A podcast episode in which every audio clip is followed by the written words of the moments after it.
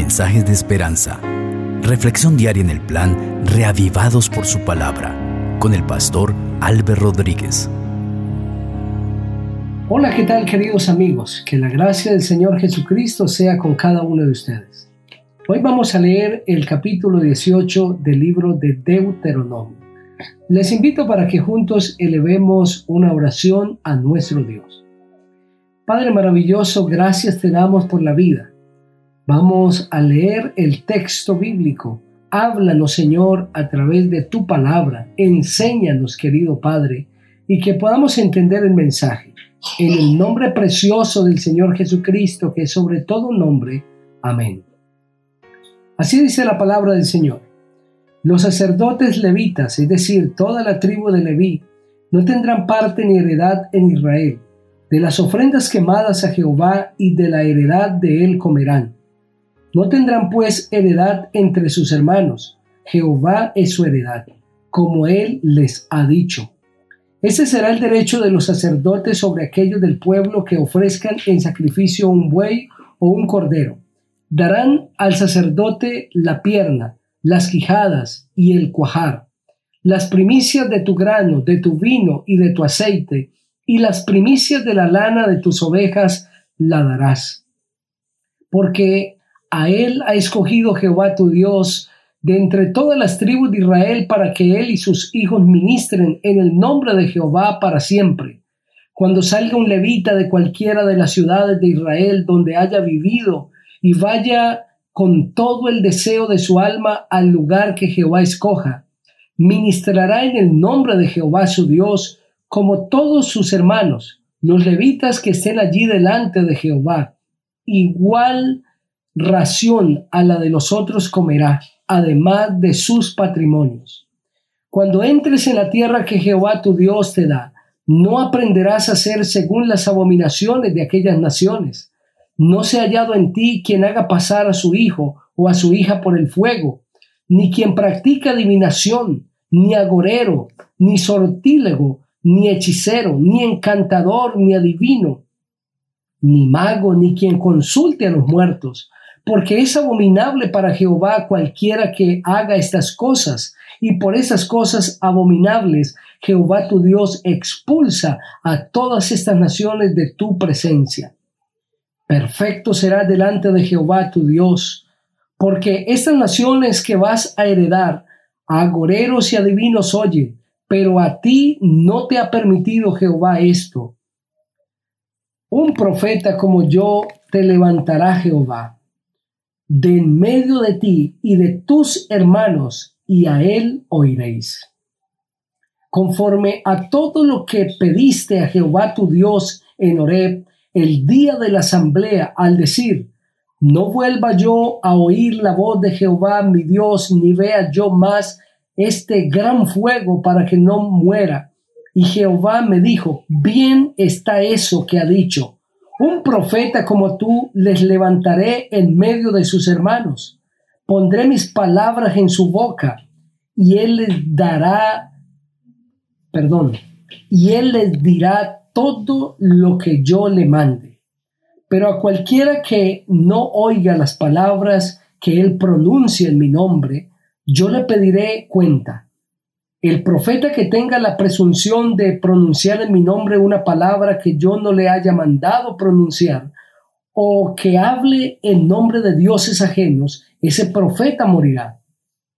Tal vez digas en tu corazón, ¿cómo conoceremos que esta no es la palabra de Jehová? Si el profeta habla en nombre de Jehová y no se cumple ni acontece lo que dijo, esa palabra no es de Jehová. Por presunción habló tal profeta. No tengas temor de él. Amén.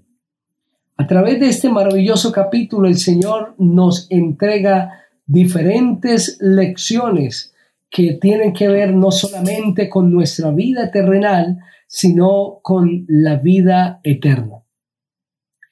En los primeros versículos de este capítulo, el Señor indica cuáles serían las porciones y cómo sería el sustento de la tribu de Leví, que era la tribu que Dios había separado para el ejercicio de la labor en el santuario. El Señor le indica al pueblo que es a través de las ofrendas que los levitas van a ser sostenidos. Es decir, que el pueblo ha de sostener a aquellos que van a ministrar en su favor. En la segunda parte, el Señor le recuerda al pueblo que al entrar a la tierra que Dios les estaba dando en posesión, debían renunciar a cualquier costumbre idolátrica y no podían aprender a hacer ninguna de las abominaciones que las naciones que habían estado allí habían hecho, pues ellos por sus abominaciones estaban siendo expulsados de esa tierra. Dios no tolera la idolatría.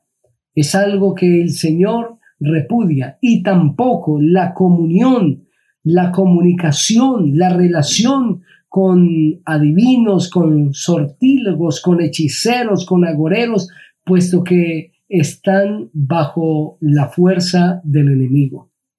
Por eso es que el Señor le dice al pueblo de Israel, no se ha hallado en ti quien haga pasar a su hijo o a su hija por el fuego, ni quien practica adivinación, ni agorero, ni sortílego, ni hechicero, ni encantador, ni adivino, ni mago, ni quien consulte a los muertos, porque es abominable para Jehová cualquiera que hace estas cosas, y por estas cosas abominable Jehová tu Dios expulsa a estas naciones de tu presencia.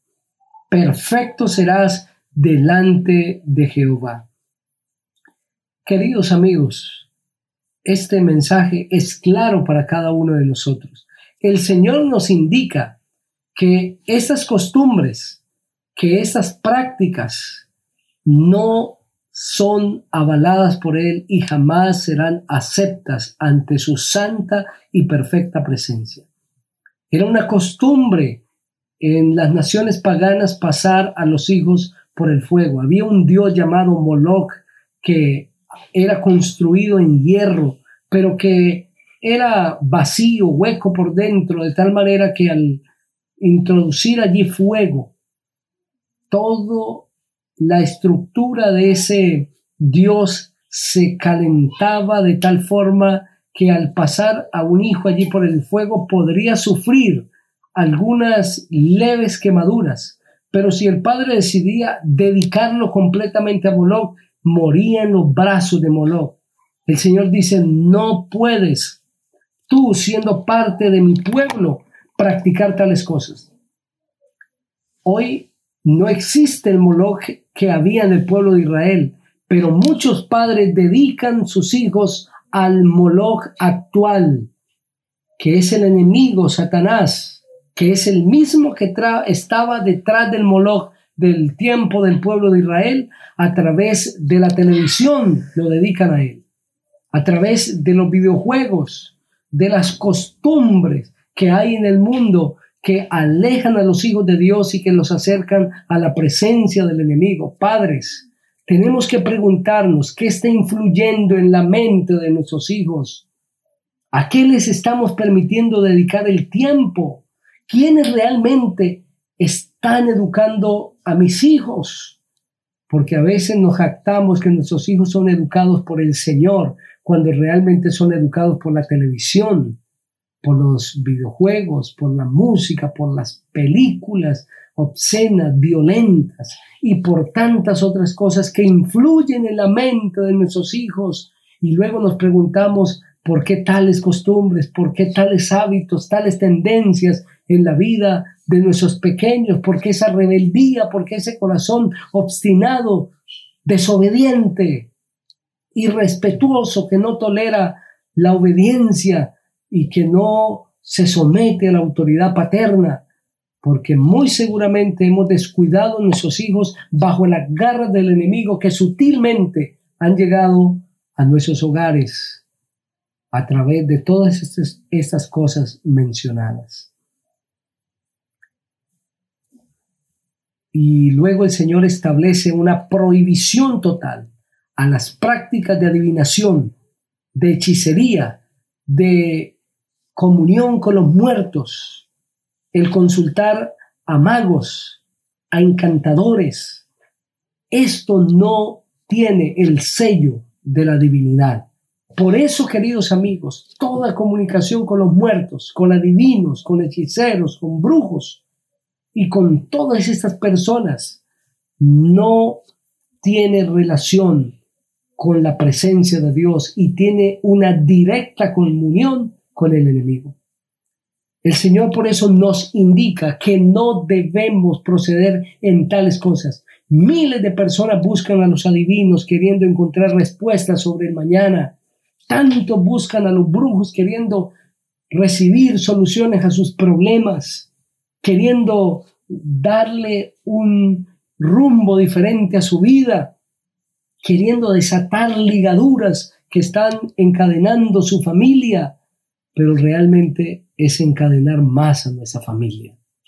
Por eso en el nombre de Cristo Jesús, en esta hora el Señor te hace llamado.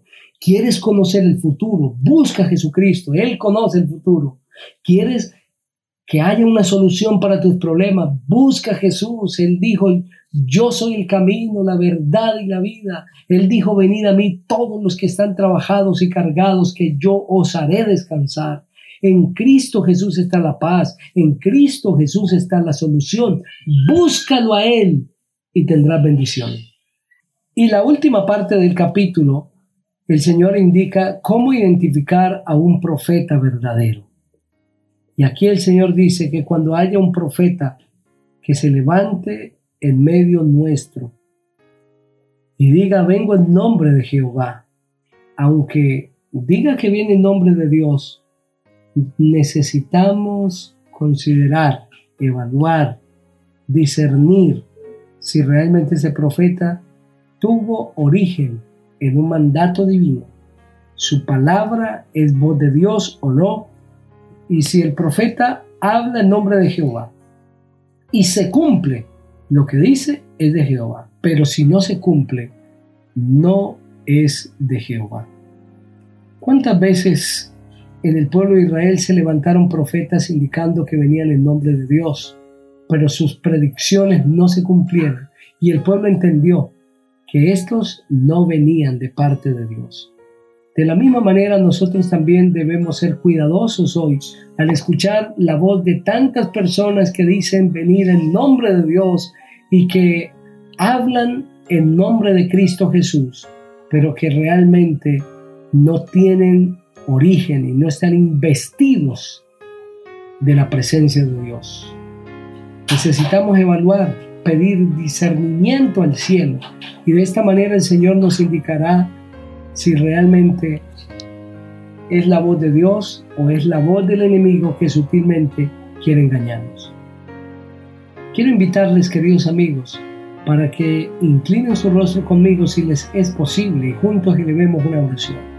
Padre maravilloso, gracias por el mensaje de tu palabra, que cada persona que recibe en esta hora, Señor, este mensaje sea bendita por ti en el nombre poderoso del Señor Jesucristo Gracias por escucharnos en Cristo nuestro amante Salvador. Amén. El Señor te bendiga.